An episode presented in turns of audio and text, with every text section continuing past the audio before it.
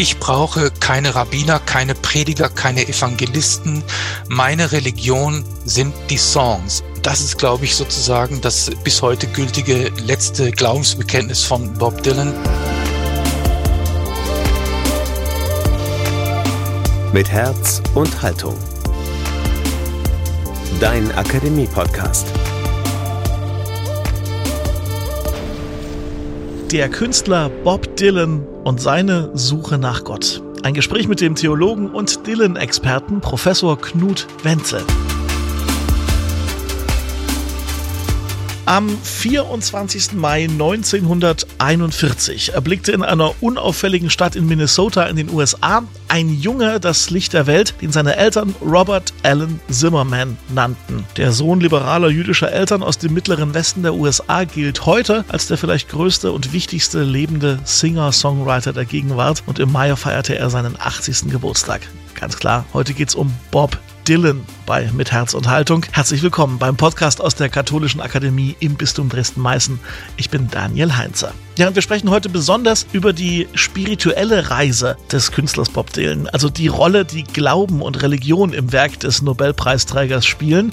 Und das tun wir mit einem echten Experten in beiden Themen, Dylan und Theologie, nämlich mit Knut Wenzel. Er lehrt als Professor für katholische Theologie an der Uni in Frankfurt am Main. Neben Dogmatik und Religionsphilosophie befasst er sich mit dem Verhältnis von Glauben und Kultur. Und jetzt zum 80. Geburtstag von Bob Dylan erschien eine erweiterte Neuausgabe seines Buches Hobo Pilgrim Bob Dylans Reise durch die Nacht. Professor Knut Wenzel, herzlich willkommen bei Mit Herz und Haltung. Ja, ich grüße Sie auch. Herzlichen Dank für die Einladung.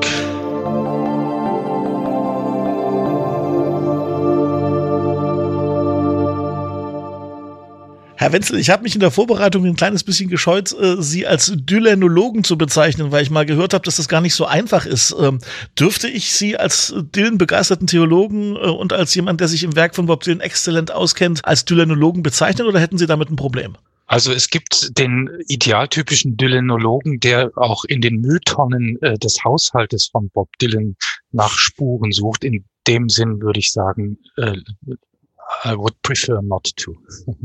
Sie beschränken sich auf äh, seine Kunst sozusagen. Ja. Wir wollen heute über eine Person sprechen, die ja offensichtlich in ihrem Leben eine ganz große Rolle spielt. Wie sind Sie zu Dylan gekommen oder wie ist Dylan an Sie gekommen und was fasziniert Sie so an dieser Person und diesem Werk? Also bei mir gilt es für die Popmusik insgesamt, dass ich ein Späteinsteiger bin gegen Ende meiner Gymnasialschulzeit hatte ich einen Klassenkameraden, mit dem ich mich sehr gut verstanden habe.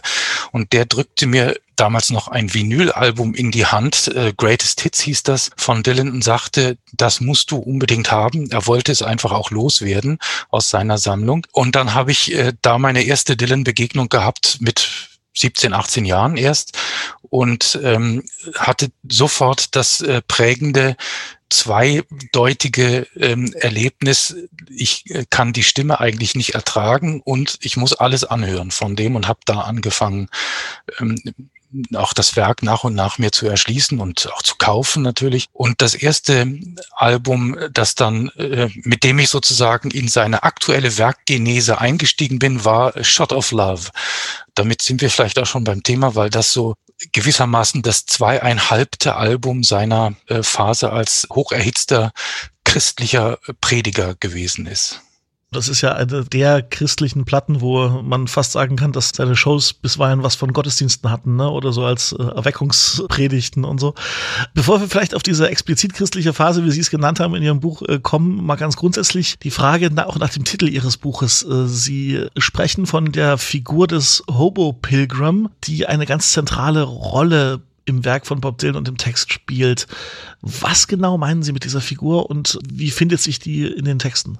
Also wenn es eine Schlüsselfigur ähm, oder ein, eine Schlüsselbedeutung ähm, der Spiritualität oder Religiosität im Werk Bob Dylans gibt, dann würde ich sagen, ist es diese Figur. Unter dem Begriff des Hobo Pilgrim kommt sie nicht vor, aber also das ist so eine Zusammenfügung, die ich mir habe einfallen lassen, aber sie bezeichnet eben äh, genau das. Seine Spiritualität ist die eines ähm, nicht nachlassenden intensiven Suchens, insofern einer Pilgerfahrt, äh, einer Wallfahrt, aber anders als in verfassten Religionen ist es eine Pilgerfahrt ohne vorgegebenes Ziel. Es geht nicht nach Santiago oder nach Lhasa oder nach Rom oder nach Mekka, sondern also wenn man irgendeinen Ort angeben wollte im Sinne Dylans, äh, zu dem es hier und zu dem er unterwegs ist, dann ist es Heaven, der Himmel.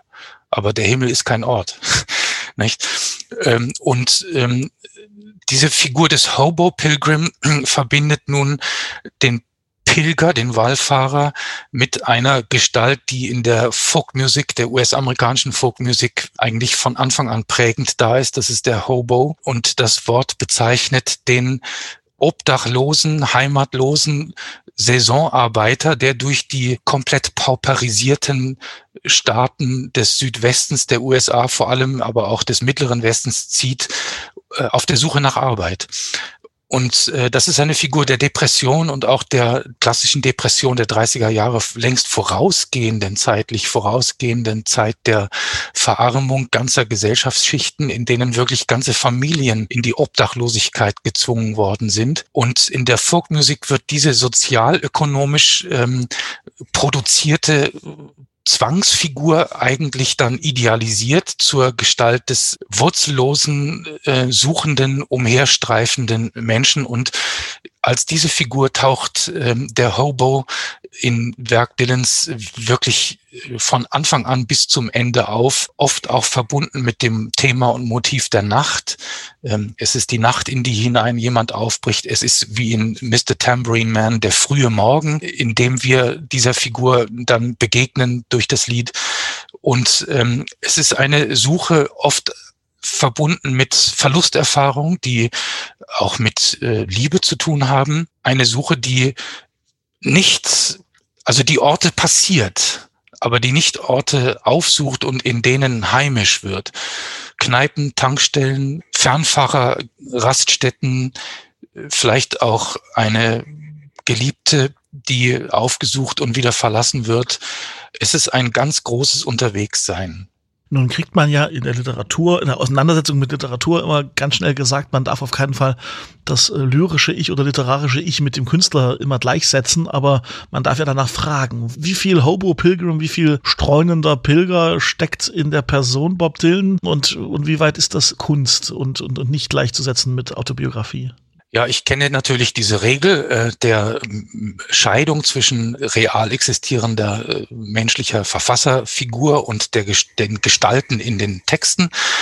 Aber diese Trennung hindert ja nicht, dass es sich tatsächlich um einen, um einen substanziellen Zusammenhang zwischen Werk und Autor in diesem Fall handelt.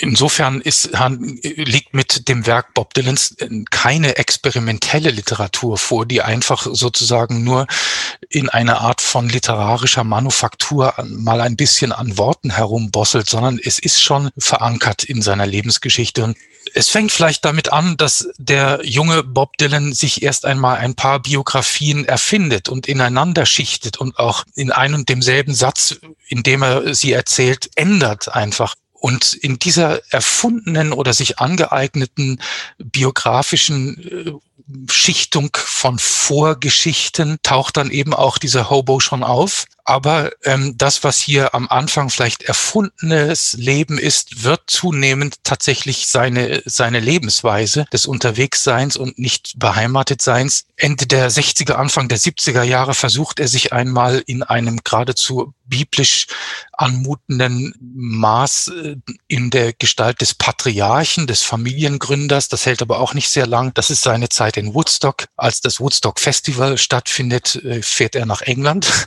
und nimmt nicht teil und äh, geht stattdessen auf das Isle of Man Festival. Ja, und seit ähm, der zweiten Hälfte der 80er Jahre des 20. Jahrhunderts ist er eben auf dieser inzwischen schon mythisch gewordenen Never Ending Tour unterwegs. Und das muss man sich mal abgesehen von pandemiebedingten Unterbrechungen wirklich so vorstellen, dass er na jeden zweiten, dritten Tag des Jahres ein Konzert gibt. Und das seit 1988 etwa. Ja, und wenn Sie auf seine Homepage schauen, sehen Sie, dass er schon wieder eine nächste Folge dieser Never Ending Tour angekündigt hat mit 80 Jahren, immerhin für die nächsten vier Jahre. Also das ist auch mutig. Ne? Es spricht auf alle Fälle dafür, dass dieser Mann noch nicht müde ist zu, zu touren und in die Welt auch rauszugehen mit seinen Botschaften. Dann kommen wir doch mal zu, zu der christlichen Phase, von der Sie äh, vorhin auch schon sprachen. Sie schreiben von seiner explizit christlichen Phase in Ihrem Buch, was ja suggeriert, dass diese Suche nach, nach Christentum, nach Gott, nach Transzendenz im weitesten Sinne durchaus ein, ein Dauerthema und eine, eine Art religiöse Unterströmung in seinem gesamten Werk ist. Aber mit dem Album Slow Train Coming und dann Shot of Love zum Beispiel ging es dann ja so richtig äh, zur Sache. Wie ist er dahin gekommen und inwiefern ist Ihnen wichtig, dass Sie sagen, das ist die explizite Phase und nicht, nicht nur die eine christliche Phase in seinem Werk? Religiöse Implikationen, aber auch ausdrückliche Thematisierungen gibt es äh, eigentlich von Anfang an in seinem Werk. Also denken Sie nur an Knocking on Heaven's Door. Nicht? Das gehört ja sicher nicht in diese Phase, das gehört eher in eine, eine Phase der, der schweren Orientierungslosigkeit. Und sie steht nicht dafür, dass er sein künstlerisches Leben hindurch nach der Religion, die zu ihm gesucht, äh, gepasst hätte, gesucht hat. Das ist nicht der Fall, würde ich sagen. Aber er sucht nach dem, wofür Religion steht. Nämlich, nennen wir es einfach mal Kontakt mit dem Absoluten.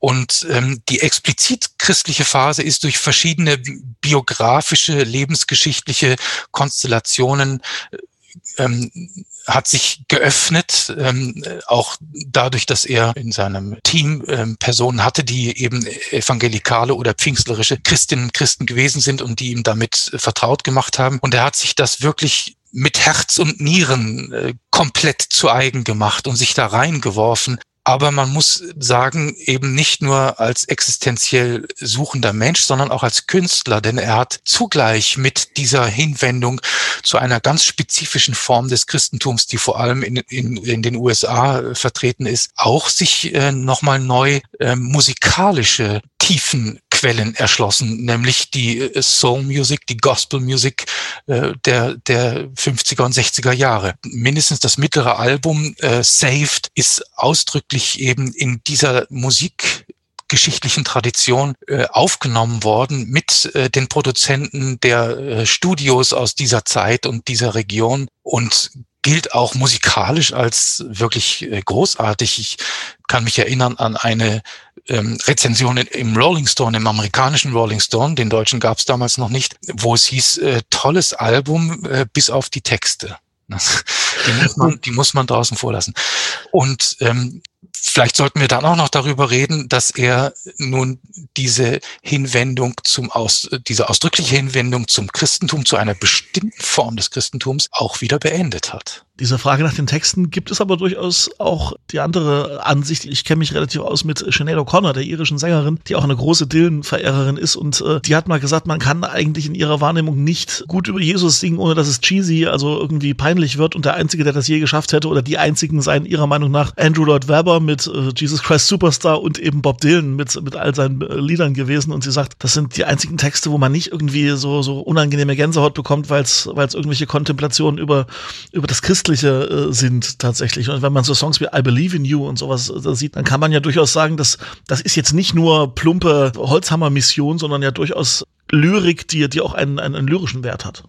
Also Sinead O'Connor ist wirklich eine ähm, sehr eine hochinteressante Adresse sozusagen. Immerhin hat sie ein ganzes Album, ich glaube, es ist sogar ein Doppel- oder Triple-Album gemacht, das heißt Theology. Theology, ja. Aber was Andrew Lloyd Webber anbetrifft, würde ich sagen, auch Sinead O'Connor ist nicht immer ganz geschmackssicher. Aber klar, bei Dylan ist es so, dass sogar Texte, die auf Anhieb sehr, also christlich sehr pushy wirken, sehr, sehr ähm, unter Druck zu stehen scheinen, interessant sind. Und zwar gerade wegen dieses Drucks. Also wenn man einen Song nimmt, ähm, der in einem am Ende endlos wiederholten Refrain I'm pressing on als Refrain, dann ist das kein Song von, von entspannter Glaubensgewissheit. Ja, das ist ein, ein eigentlich in religiöser Sprache formulierter Ausdruck von Not.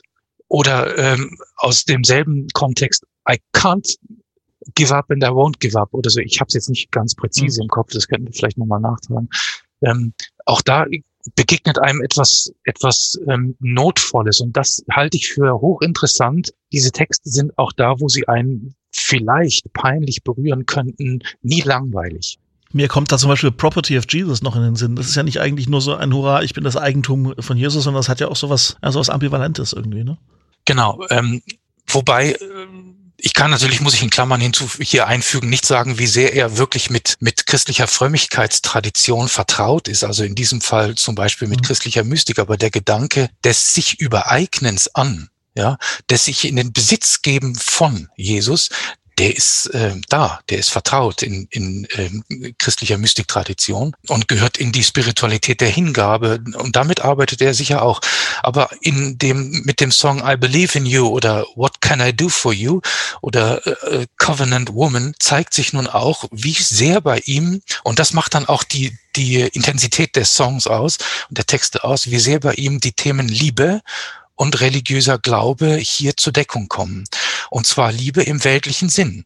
Also What Can I Do for You können Sie äh, bis auf ein, zwei Bemerkungen als rein weltliches Liebeslied lesen, aber eben genauso als Hymne an Jesus. Äh, der Name fällt überhaupt nicht, aber es ist äh, klarerweise äh, auch dahin adressierbar. Aber genau diese Ambivalenz ist erstens hochinteressant für, für die Qualität der Texte. Sie ist zweitens übrigens auch in der biblisch-christlichen Tradition gegeben. Man denke nur an die hocherotische Aufladung von äh, Frauenmystik im Mittelalter, vorbereitet durch, das, durch den Kommentar zum Hohen Lied der Liebe äh, von Bernhard von Clairvaux. Und sie ist drittens auch sozusagen die Öffnungsklausel, mit der Dylan wieder rauskommt aus dieser ähm, evangelikalen oder pfingstlerischen christlichen Phase. Aber vielleicht wollen wir darüber extra noch einmal reden. Ich würde genau über dieses Rauskommen mit Ihnen tatsächlich jetzt, jetzt reden wollen. Sie haben es ja gerade angedeutet. Es gab nach dieser expliziten christlichen Phase eine relativ deutliche Veränderung im Werk von Dylan. Könnte man sagen, das war ihm dann irgendwann plötzlich peinlich oder, oder, oder warum hat er sich, hat er sich nach dieser, nach dieser sehr euphorischen Phase dann so verändert und äh, dann eben nicht mehr explizit über diese Themen gesprochen? Inhaltlich haben Sie es ja schon angedeutet, ist es ja bis heute, bis hin zu Rough and Rowdy Ways, der, der aktuellen Platte, finden sich diese ganz grundsätzlichen Fragen des Lebens und auch die spirituellen Themen ja immer wieder. Aber es ist eben nie wieder so explizit christlich geworden. Wie kam es? Also ich würde nicht sagen, dass ihm die, die seine christliche Identitätsphase peinlich geworden ist, aber um es mit dem mit einem Song von ihm zu sagen, ähm, von 97, Trying to get to heaven before they close the door. Dieses Christentum, das er da kennengelernt hat, war offensichtlich nicht Heaven für ihn und er musste weitersuchen. Aber äh, dieses Weitersuchen ist ein inklusives Weitersuchen. Er hat, würde ich schon sagen, das nicht einfach hinter sich zurückgelassen, sondern er hat es noch im Gepäck. Aber zunächst einmal muss man sagen, das Herausgehen aus äh, dieser christlichen Phase, das auch äh, genau auf diesem Album Shot of Love zu finden ist, es ist sein, übrigens sein einziges Album, auf dem sich auch, wenn man es großzügig lesen und hören will, Punk-Songs finden, in, auf der zweiten Seite und nicht nur Jesus-Songs. Dieses Herausgehen ist zunächst einmal wirklich auch ein ein sich abnabeln bis hinein in die Orientierungslosigkeit. Das Album nach äh, Shot of Love heißt Infidels, also Ungläubige. Das ist auch markant, würde ich mal sagen, für diese Abnabelung. Auf diesem, im, im Artwork zu diesem Album befinden sich Fotografien, die von ihm aufgenommen worden sind in Jerusalem, wo er äh, seinem Sohn, einem seiner Söhne, die Bar Mitzwa ausgerichtet hat. Und in Fotos, die nicht in dieses Artwork aufgenommen worden sind, sehen wir ihn mit Tephilim und dem Gebetsschal abgebildet an der, an der Klagemauer. Also äh, da ist ähm, ein äh, Bob Dylan, der auch wieder ähm, sozusagen äh, die Konfektionsgrüße seiner Herkunftsreligion ausprobiert. Also seine jüdischen Wurzeln quasi wieder wertschätzen lernt genau. sozusagen. Ja. Wobei man dazu sagen muss, Sie haben es ja auch gesagt, er kommt aus einer liberal assimilierten Familie. Seine Verbindung zum Judentum ist nie so intensiv gewesen wie etwa bei Leonard Cohen, der von seinem Großvater der Rabbiner gewesen ist ist im Privatunterricht wirklich eingewiesen worden ist in die jüdische Tradition. Das wüsste ich bei Dylan nicht, dass es das gäbe. Okay. Ähm, und ähm, was er macht, ist, dass er erst einmal durch ein Jahrzehnt, nämlich die 80er Jahre geht, die äh, unter den sogenannten Dylanologen als äh, verlorenes Jahrzehnt gilt wobei wir inzwischen in der Veröffentlichung seiner Archivmaterialien in, in der jüngsten Lieferung Springtime in New York heißt die, sehen, wie intensiv der in der Zeit auch Musik gemacht hat und Texte produziert hat, Lieder produziert hat. Also so ganz verloren ist die Zeit nicht. Aber es ist eine Rückkehr, eine langsame Rückkehr. Ähm, wahrscheinlich nimmt sie erst Ende der 80er und Anfang der 90er wirklich Fahrt auf, hin zu dem Bedeutungsmaterial, mit dem er seinen ganzen Weg begonnen hat, nämlich zur Folkmusik. Und ähm, also er nimmt um die Wende vom, äh, von den 80er zu den 90er Jahren zwei Alben auf, äh, nur eher mit Gitarre und Mundharmonika, mit äh, lauter Coverversionen von ja. alten äh, Traditionals, die zum Teil keine Autoren ähm, Kennzeichnungen haben. Die Aufnahmen sind, haben so Demo-Qualität irgendwie daheim am äh, Küchentisch produziert. Aber das waren schon so die Alben, wo dann die, die, die Fans wieder aufgeatmet haben, weil es was, andere, was anderes war als diese sehr glatten 80er Jahre Sachen, die, die eben so ein bisschen, ja, unter seiner Form blieben, ne? Ja, wenn man das so sehen will, aber diese scheinbar glatten 80er Jahre Sachen, da hat er auch experimentiert. Er hat sich ja. mit einem Disco-Produzenten zusammengetan bei dem Album Empire Burlesque und dann kann man sich überlegen, wie das Ergebnis ästhetisch funktioniert.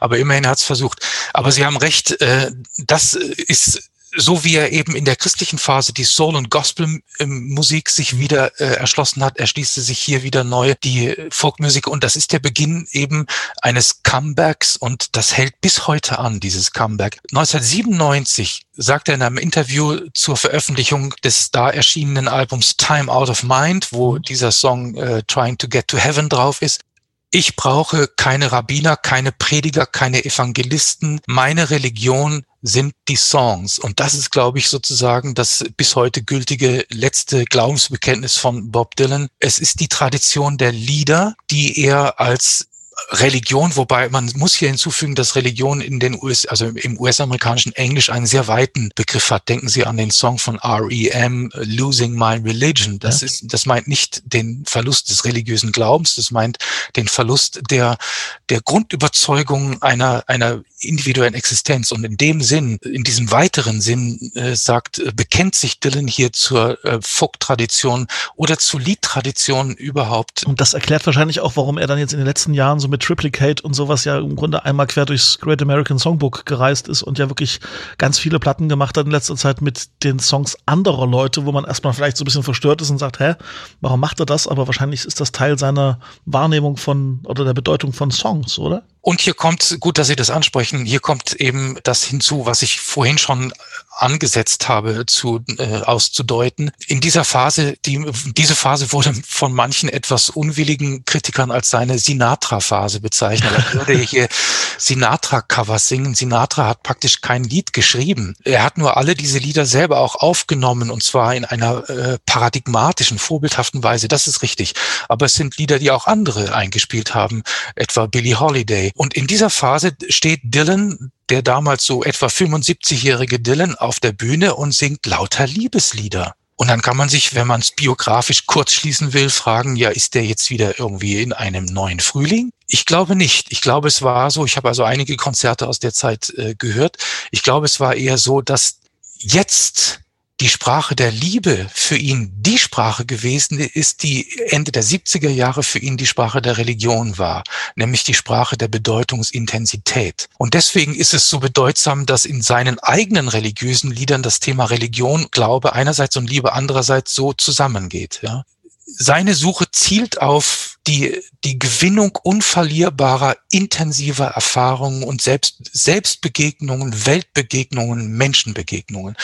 Und wenn man so will, kann man sagen, kann man das seine Religion nennen. Das Wort unverlierbar, das ist, wenn man so will, der letztlich, letztlich der Anker für die religiöse Dimension hier. Es geht tatsächlich um die Gewinnung etwas von einer unverletzlichen und unverlierbaren Dimension in menschlicher Existenz dieses Phänomen, dass sich Künstler, die selber ein riesengroßes eigenes Övre haben, dann irgendwann auch so den Werken anderer zuwenden und auch darin die Bedeutung sehen, da sehe ich auch gewisse Parallelen zum Beispiel zu Van Morrison. Der hat eine ganz ähnliche Entwicklung in den letzten Jahren auch gemacht und hat relativ äh, viel rausgehauen an Platten mit ganz vielen Standards. Zwar eine andere musikalische Stoßrichtung, eher so in den Richtung Soul und Blues, aber auch mit interessanterweise diesem, ja, vielleicht nicht explizit ausgedrückten, aber wahrnehmbaren Bewusstsein. Ich sehe was in diesen Liedern, die bedeuten mir was und ich muss die dazulegen zu dem, was ich selbst zu, zu sagen sagen und zu erzählen habe. Und bei, um auf Dylan zurückzukommen, dass Dylan noch was zu erzählen hat, das sieht man ja auch an seinem letztjährigen Album. Rough and Rowdy Ways hat ja, wenn ich das so richtig wahrgenommen habe, tatsächlich auch so die kritischsten Dylan-Fans da durchaus wieder sehr begeistert und sehr, sehr erfreut, dass er, dass ein Mann, der kurz vor der 80 steht, noch so eine, so eine tiefe Platte äh, machen kann. Wie, wie stehen Sie zu seinem aktuellen Werk? Vielleicht zunächst noch zu Ihrem Exkurs zu Van Morrison. Was Sie da gesagt haben, ist absolut prägend und richtig für äh, Dylans Verständnis von Kunst, könnte man jetzt etwas mhm. großspurig sagen. Der Autor Frank Witzel, der sich in der Popmusik sehr gut auskennt, hat bezogen auf sein eigenes Werk ähm, zwei Aussagen, die komplett widersprüchlich zu sein scheinen, gesagt. Die erste Aussage lautet, ich habe alles aus mir selbst herausgeschöpft. Und die zweite Aussage lautet, ich habe ununterbrochen gelesen.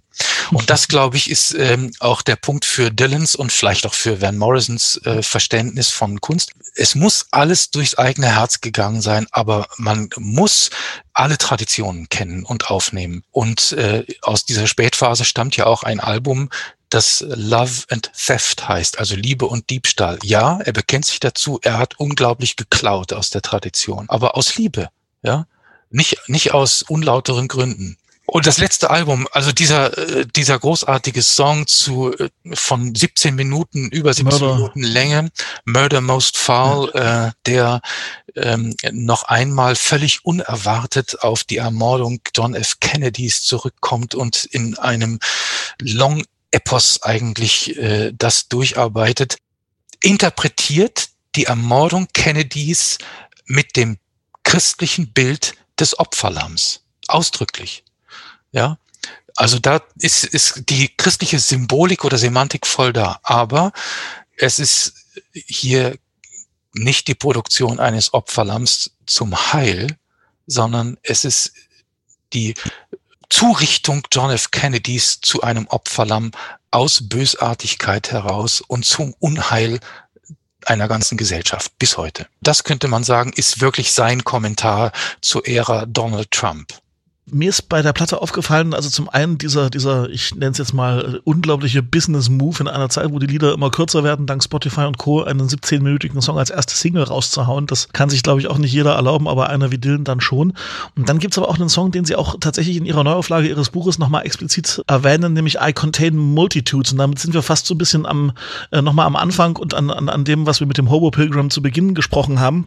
Äh, da kommt er ja auch wieder so ein bisschen auf, auf das zurück, wie er sich und die Welt und auch so ein bisschen sein, sein, sein künstlerisches Schaffen sieht. Können Sie vielleicht zu diesem Song noch ein kleines bisschen was sagen und das vielleicht einordnen, wie sich da vielleicht auch der Kreis ein bisschen schließt, in meiner Wahrnehmung zumindest? Also zum einen ist äh, der Titel des Songs ein Zitat, ähm, Stichwort Liebe und Diebstahl, nicht? Und zwar von Walt Whitman. Äh, das heißt, ähm, Dylan schreibt sich hier ein in die beste Tradition originär US-amerikanischer Poesie. Äh, Walt Whitman als der große Leuchtturm äh, einer amerikanischen Lyriktradition, die eben nicht mehr Europa nachahmt, sondern die aus eigenen Quellen schöpft oder eigene Quellen schafft. Und ähm, Sean Whitman hat in seinen Grasblättern dieses I contain multitudes als, als man könnte fast sagen, trotzig polemische Reaktion auf den Vorwurf, dass er so widersprüchlich sei, äh, genannt. Und er fragt rhetorisch, ich bin widersprüchlich? Ich beinhalte einfach äh, Vielheiten. Und das macht sich Dylan hier zu eigen. Es geht nicht darum, sozusagen äh, eine Werkidentität zu schaffen, die ähm, auf einen Nenner zu bringen wäre, sondern es geht darum, diese Intensität unverlierbarer Bedeutung aus der Vielheit menschlicher Wirklichkeiten herauszuziehen und äh, zu konzentrieren und die sich auch zu eigen zu machen. Insofern I contain multitudes. Aber das ist das, worauf ich in dem Kapitel im Buch hingewiesen habe. Es ist zugleich auch eine ganz eigentümliche Anspielung auf eine äh, biblische Passage, nämlich auf eine, äh, auf eine Erzählung einer Austreibung von Dämonen durch Jesus und äh, wo eben Jesus diesen Dämon fragt nach seinem Namen und darauf antwortet der Dämon, ich bin Legion. Also eine fast ähnliche Formulierung. Ich bin viele. Ja, man könnte hier vermuten, aber das ist ein bisschen Interpretation und äh, der Text ähm, hält sich hier zurück.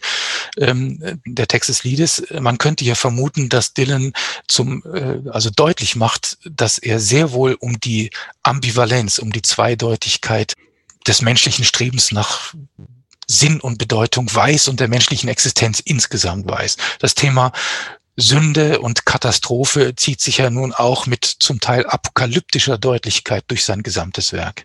Herr Professor Wenzel, wir könnten noch über so viel reden und ich hätte da auch große Lust zu, aber die Zeit drängt ein wenig. Wir könnten zum Beispiel noch reden über die Theme Time Radio Hour, die Tatsache, dass also Bob Dylan über viele, viele Jahre ein geradezu exzellenter Radio-DJ war und sich tatsächlich da auch quer durch das äh, nicht nur American, aber hauptsächlich das American Songbook gewühlt hat. Wir könnten noch äh, ganz viele einzelne Songs auseinandernehmen, machen wir jetzt aber nicht. Zum einen sei also die Lektüre Ihres Buches ans Herz gelegt und zum anderen würde ich Sie jetzt am Schluss schon noch bitten, äh, mir ist völlig klar, dass Sie unmöglich eine Platte Platte nur benennen können, ein Album, so nach dem Motto, das ist äh, Dylan für Einsteiger und geht los. Aber wenn Sie drei Platten aus dem Övre von Bob Dylan picken müssten, ganz egal ob Frühwerk, Spätwerk, christliche Phase oder nicht, welche wären das für Leute, die jetzt vielleicht nach der halben Stunde hier Lust bekommen haben auf Bob Dylan? Welche Platten würden Sie empfehlen? Ich fange in den 60er Jahren mhm. an. Das ist natürlich ein ähm, ein Must sozusagen, das erste Doppelalbum äh, der Popgeschichte, wenn ich es richtig weiß, Blonde on Blonde, vor allem die vierte Seite, eine, eine Seite von einem Lied komplett eingenommen, Sad-Eyed Lady from the Lowlands. Zweites Album, Oh Mercy von 89, das ist das erste Album, das Daniel Lanois produziert hat, über den könnten wir auch noch lange sprechen. Und dann eben Time Out of Mind ähm, von 97, das auch Daniel Lanois produziert hat. Ich glaube, die, die Bedeutung von Lanois Produktion für die Wiederauferstehung Dylans kann man nicht überschätzen. Und ähm, als Surplus dann sein letztes Werk, Rough and Rowdy Ways. Herzlichen Dank, Professor Knut Wenzel.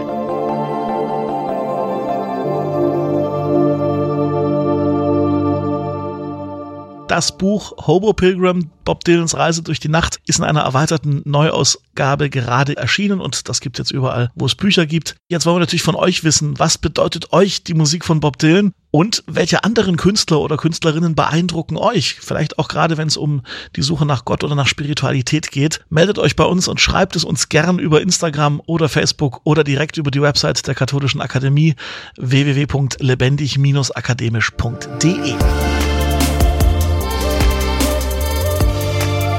Und wenn ihr diesen Podcast hier im Podcast-Abspielprogramm eures Vertrauens abonniert, dann stellt ihr damit sicher, dass ihr keine weitere Folge verpasst. Das Ganze ist kostenlos. Einfach auf Folgen oder auf Abonnieren drücken und schon kommen wir regelmäßig auf euer Handy oder Tablet oder wo auch immer ihr uns hört. An der Erstellung der heutigen Folge beteiligt waren Falk Hamann, mein Name ist Daniel Heinze und natürlich äh, Professor Knut Wenzel. Ihnen herzlichen Dank und bis zum nächsten Mal. Tschüss. Mit Herz und Haltung. Dein Akademie-Podcast.